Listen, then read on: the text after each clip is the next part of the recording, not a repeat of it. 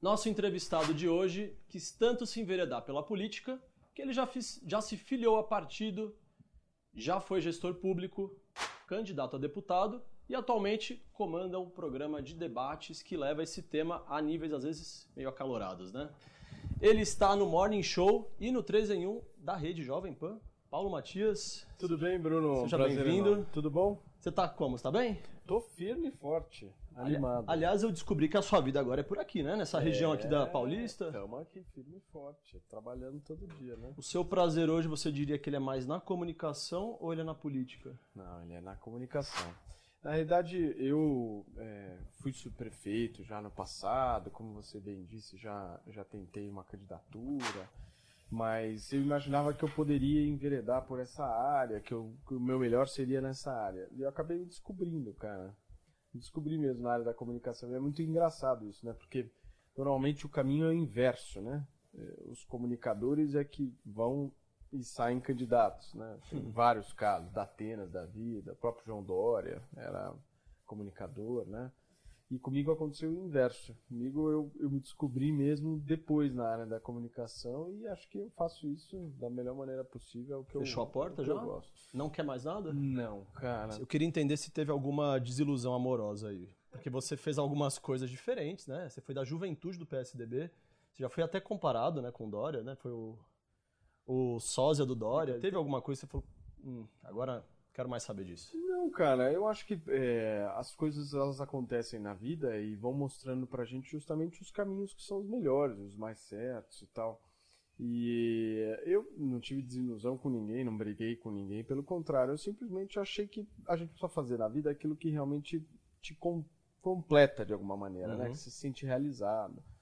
E a política no Brasil é muito complexa, né? Não é fácil. Não é qualquer um que entrar lá, seja Bolsonaro, Lula, Dória, qualquer um que você quiser escolher aí, é, tem um caminho um pouco difícil pela frente, né? E aí eu acho que é uma questão de também disposição de vida, né? Se você está à disposição disso, você não está, no meu momento não é para isso. Você disse o trabalho, né? Não, não a exposição, mas, mas o trabalho também, dos bastidores. Eu acho disse. que a exposição também, né? Porque é? você quando está na área pública, você é sempre mal visto, né? sempre você vai ser mal visto na área pública. É difícil um cara que seja bem visto na área pública. E vai ter aquela parcela de pessoas que vai ficar falando mal, que vai te odiar, que vai, enfim. Então, não acho que seja uma exposição tão legal assim, entendeu? Não é uma coisa que me agradou. Mas é, eu acho que tudo na vida é um experimento. Uhum. Eu sou muito grato a esse a esse, essa minha trajetória até aqui, porque sem isso eu não conseguiria fazer o que eu faço hoje. É verdade. Acho que isso me trouxe uma experiência muito grande, entendeu? Ainda mais a Jovem Pan, né? Porque eles pegam pessoas de um, de um meio de, de debate, que tem alguma ligação com isso, e, e você gosta muito do que você está fazendo hoje. Aliás, você falou que você também não tem tanta experiência nessa área, né? Você é administrador de tinha, formação, né? É, eu não tinha tanta experiência nessa área porque é, eu comecei em 2019, 2020, alguma coisa assim, final de 2019, início de 2020. Então nós estamos falando aí de quase três anos aí de experiência. Não é muita coisa comparado a outros âncoras, outros, outros. Mas já é um tempo, né? Sim, sem dúvida, já já está no currículo, né? Mas estou querendo mais ainda experiência, trabalhando mais, focando mais, tentando justamente aprender mais a cada dia de uma área que é fascinante, né? Eu adoro. Os convites vieram? Mesmo assim? Você estando aí na Jovem Pan? Vieram, sempre veio os convites. Chegam convites para sair da Jovem Pan, para entrar em outro lugar, para mas eu adoro o lugar que eu trabalho, eu gosto muito e estou focado lá. Bom, vamos falar um pouquinho sobre isso. É, você comentou uma vez que falta na televisão, falta na mídia de forma geral, programas de debate como esses que você tem na Jovem Pan, tem bastante na Jovem Pan, tem o Morning Show, Sim. tem o 3 em 1, tem outras coisas, tem pingo, o Pingo nos Is também. E a televisão, alguns canais se dizem é, isentos, mas não colocam o contraponto nas discussões. Né? Você sempre vê as pessoas meio que concordando umas com as outras. A gente teve na CNN, que é onde a gente está, inclusive, aqui nesse prédio, o grande debate. Foi muito falado quando começou né, a CNN aqui no Brasil. Você acha que o grande debate ele, ele é um bom exemplo? De... Olha, é, eu não posso falar muito de programas de outras emissoras, seria até indelicado da minha parte falar isso, mas eu sempre cultivei dentro de mim a, a, o objetivo de promoção do contraditório. Eu uhum. acho que o contraditório é um negócio que agrega ao debate. Em qualquer programa, sejam programas da Jovem Pan ou não, qualquer programa que tenha alguém que discorde do outro, eu acho que isso é benéfico para a sociedade e é benéfico para quem está nos assistindo. Então eu sempre quis isso, sempre foi uma coisa que eu almejei dentro da comunicação. E o que eu acho que a gente conseguiu fazer ali é, é justamente criar um ambiente onde possam ter vozes dissonantes, mas que sentem à mesa, conversem, possam vir a debater, a conversar, a discordar, mas não se odiar, entendeu? Eu uhum. sempre fui muito contrário a isso, de que as pessoas elas precisam se odiar porque um vota no Lula, outro vota no Bolsonaro. Eu acho que não, entendeu? Eu acho que dá para ter uma conversa deixar claras as divergências, mas cultivar ódio entre as pessoas é uma coisa que eu não. Enfim, não é do meu feitio, entendeu? Além disso, o que, que você acha que num, num, formato desse não funciona? Eu acho que num formato desse não funciona. É... A coisa, em primeiro lugar, ela ficar muito montada, o debate, ele precisa de alguma forma, não esse programa específico, mas programas que tenham vamos debate. Falar do seu, já que você não quer falar dos outros, vamos é... falar do Morning Show, pronto. Não, eu acho que o que funciona ali é, de alguma forma, mostrar uma coisa que não é programada. Uhum. É, que não tenha muitas regras, um excesso de regramento, aquilo que deixe algo muito formal. Engessado. A formalidade eu acho que afasta as pessoas. Hum. Eu acho que as pessoas elas se sentem representadas no momento que elas acham que elas estão numa sala de conversa, numa sala de estar, ou na mesa de um, de um restaurante, de um bar, alguma coisa um pouco mais leve, mais descontraída, na mesa do café da manhã, entendeu? Uma coisa menos engessada. Então, se eu pudesse citar, eu, eu citaria isso. Ou comendo carne, né? Ou comendo carne, exatamente. Tomando vinho. Mas você acha que tem assunto, por exemplo, que, que não merece ter o, o, o, o lado discordante sendo ouvido? Não. Não acho. Por exemplo, um racista e um antirracista. Você acha que nesse ponto também, também merece colocar esse debate na TV? Nesse ponto, um antirracista não, porque aí nós estamos falando de crime, né?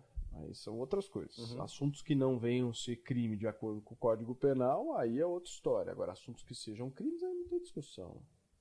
Aí não tem discussão. Muito bem. Precisa se basear no que é a lei brasileira, né? A lei brasileira é muito clara. racismo é crime, então não tem que discutir. É a mesma coisa de nazismo, não tem que discutir nazismo. Eu acho que tem que haver sim discussão para temas em que não constam na legislação brasileira. Isso para mim. Alguém que discute se deu mal, né? Aliás. O quê? ah, o Monark, né? A gente teve essa, ah, aquela polêmica ali, né? É, porque é, é, eu acho que eu entendi o lado dele da visão ultraliberal, que eu acho que ela não existe, que é justamente você querer discutir tudo e deixar todo mundo falar o que pode, mas eu acho que existem limites nesse sentido. É, a gente já sabe o que foi o nazismo, a gente já sabe o que é o racismo, a gente já sabe, por exemplo, o que é uh, um homem bater uma mulher. Uhum. Isso não tem que ser discutido. Uhum. Liberdade de expressão não é você querer discutir crime, entendeu? Eu concordo com você. E eu acho que existem limites. Infelizmente, tudo na vida tem limites. A liberdade de expressão também. Uhum. Porque eu acho que não é um. Eu, eu, eu, posso ter falado errado agora. Não é um limite da liberdade de expressão. Isso não é liberdade de expressão. Entra numa outra discussão, né? É a gente não está falando de limite nesse momento, a gente está falando, de liberdade de... de expressão. Nós estamos falando de cultivo a crime. Entendeu? É chutar o pau da barraca, né? É, nós estamos falando de uma outra coisa que é a mesma coisa, você já sabe que aquilo está errado, você já sabe que é ruim, para que, que você vai querer discutir novamente, entendeu? Coisa já, já foi vista, já aconteceu, não precisa ser mais discutida. É isso. isso. Como é que você vê o Lula de 2022? Tem nada a ver com o que a gente perguntou no, no bloco anterior, mas é uma curiosidade minha. Como é que eu vejo o Lula de 2022? Você é um liberal, né? Você se considera um liberal no seu espectro político? Eu me considero um cara de centro-direita. Uhum. Eu acho que eu, eu, eu primo pelo centro, eu acho que traduzindo o que seria isso, né? Porque essas nomenclaturas também elas confundem um pouco as pessoas. Conservador? Hum, mais ou menos. Tá. Um centro-direita, né? com um viés conservador, mas ao mesmo tempo buscando um diálogo, entendeu? Eu acho que eh, eu sou um cara de centro que busco justamente um diálogo com todos os polos, mas na pauta de costumes e principalmente na pauta mais econômica, eu tenho uma inclinação maior para a direita. É basicamente isso. Por isso que eu me enquadro como um cara de centro-direita. Tá bom. Sempre foi assim? Eu acho que ao longo do tempo eu fui um pouco mais de centro. Nunca foi rebelde? Não, rebelde não. Nunca fui. Nunca fui de nenhum dos lados a rebelião. Nunca deu trabalho pros pais, então, né? Acho que não, não sei. Que bom. Aí eles que podem falar, né? É. Fugimos da pergunta, né? O Lula de 2022. Lula 2022. Eu acho que é um cara que vai tentar, de alguma forma, se mostrar um pouco mais paz e amor agora, mais light do que foi no passado. E eu acho que perde a eleição. Perde. Eu acho. Segundo turno. Eu acho que perde no segundo turno. Perde feio ou perde ali, ó? Meio, meio a meio. Eu acho que vai ser uma eleição disputada, mas eu acho que é um cara que perde a eleição. Eu acho que tá muito de salto alto. Muito. É um cara que tá com um salto deste tamanho, assim, já negociando ministério. Já tá achando que vai ganhar, né? É isso? já negociando prefeitura 2024. Eu não sei. A sensação que eu tenho é de queda vertiginosa disso. E eu acho que o Alckmin mais vai atrapalhar do que ajudar ele. Todo mundo acha o contrário. Acha que não, mas ele agrega justamente de mostrar que o Lula vai ser mais calmo. Mas eu acho o seguinte: o Alckmin, ele é um cara que não tem nada a ver com o PT. Nada a ver com o PT. Ele é um cara conservador, um cara da Opus Dei, extremamente conservador, um cara de família, sempre foi um cara muito ligado a essa pauta da honestidade. Eu me lembro quando o filho do Alckmin faleceu, não sei se você se lembra disso, disso. quando ele caiu de, do, do helicóptero e tal. É, pegaram o patrimônio do filho do Alckmin e ele tinha um golzinho no patrimônio dele. Ou seja, não tinha absolutamente nada de patrimônio, diferente do filho do Lula. Então são caras antagônicos assim. Qual é a utilidade do Alckmin para o Lula? De mostrar exatamente que, olha, eu sou um cara mais tranquilo, estabilidade e tal. Só que eu acho que isso pode ser um tiro, um tiro no pé. Pra reputação do Alckmin. Pra, não, do Alckmin não tem a menor dúvida, mas do Lula. O Lula tem uma coisa que ele precisa cultivar, que é a base dele. E a base dele não engole o Alckmin. Não engole o PSDB. Como é que o Haddad, aqui em São Paulo, vai fazer uma campanha falando que vai fazer um governo diferente, sendo que o vice do Lula teve 12 anos de gestão? 13?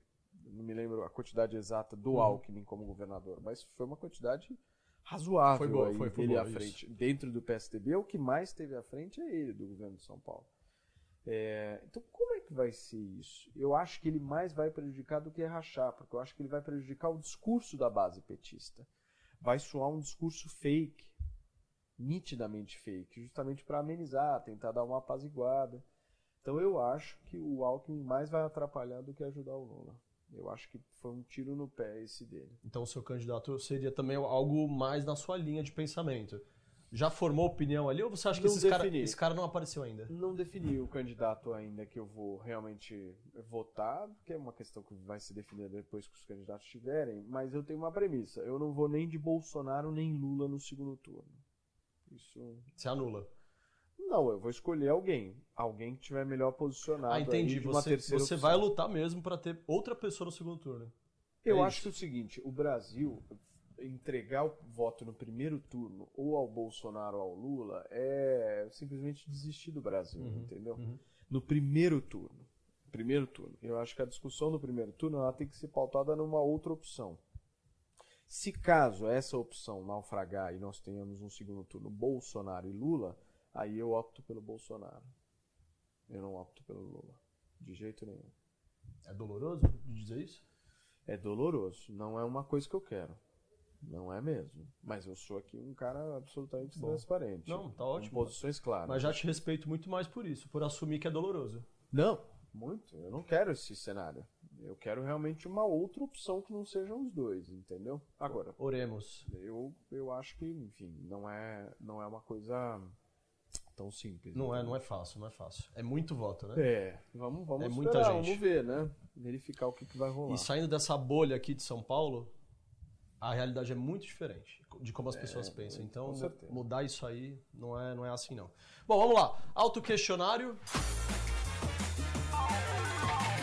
Autoquestionário é o seguinte: você vai escolher que é? entre uma coisa e outra. Tá bom. Polarização. Exatamente. Tá. É o que vocês gostam nos debates. Beleza. Adrilho Jorge ou Guga Noblar? Guga Noblar é um cara super legal, já conversei com ele. Amigão. Guga Noblar, Adriles não conheço. Adoro os dois. Mas pelo fato da minha amizade com o Adriles ser de mais tempo, eu fico com o Adriles. Pela amizade? Pela amizade, É? mas com muitas discordâncias de pensamento. Eu opto pela amizade. Pinheiros ou Alphaville? A gente tava falando nos bastidores, né? Mas eu acho que eu já imagino que você vai escolher. Olha, Pinheiros, pela proximidade. Só por isso? É, por, Altas histórias? por eu ter também nascido aqui, né?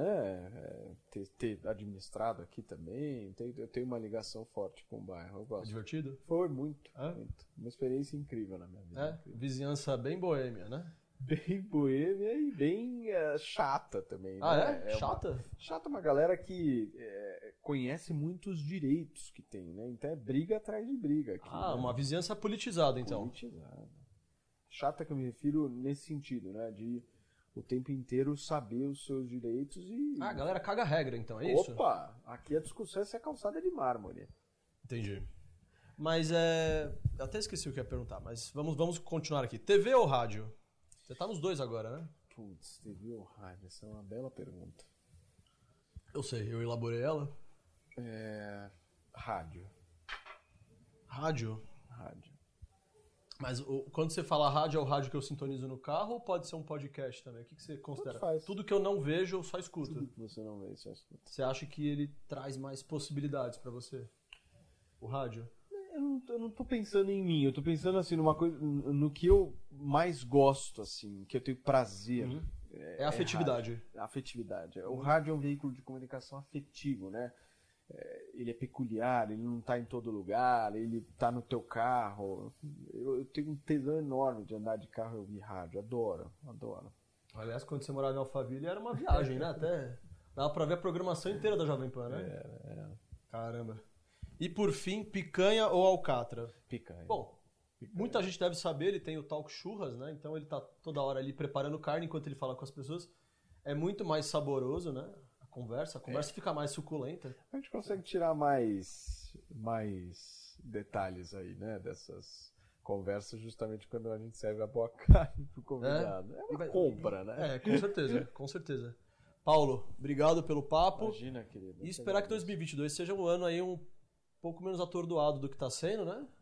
Nossa, tá duro, hein? Guerra, pandemia. Não, e Mas- vem eleições aí. E a Copa do Mundo no meio de tudo isso. Não, lá no fim, Vai né? dar tempo? Lá no fim, né? Novembro, né? Uhum. Pois vai, é. ser, vai ser bem sem graça essa Copa do Mundo, viu? Eu acho. Você acha? Acho. Acho que o futebol perdeu muito espaço pra política. Eu também, eu também acho. Muito. Não, claro, com certeza. A política nesse momento tá com todos os holofotes nela. Muito, muito. Perdeu muito. E a seleção brasileira. E a seleção também não, não, não é lá grandes coisas, né? Não sei nem quem é o lateral direito, a seleção esquerda, nem sei mais quem é. Eu não sei nem o que é lateral di- direito. Pois é. É, esse- Eu achei que fosse espectro político isso. Obrigado, Paulo. Esse é o Paulo Matias, gente. Valeu! Acompanhe nosso programa em youtube.com/autopapo e no Instagram e Facebook Autopapo Oficial. Valeu!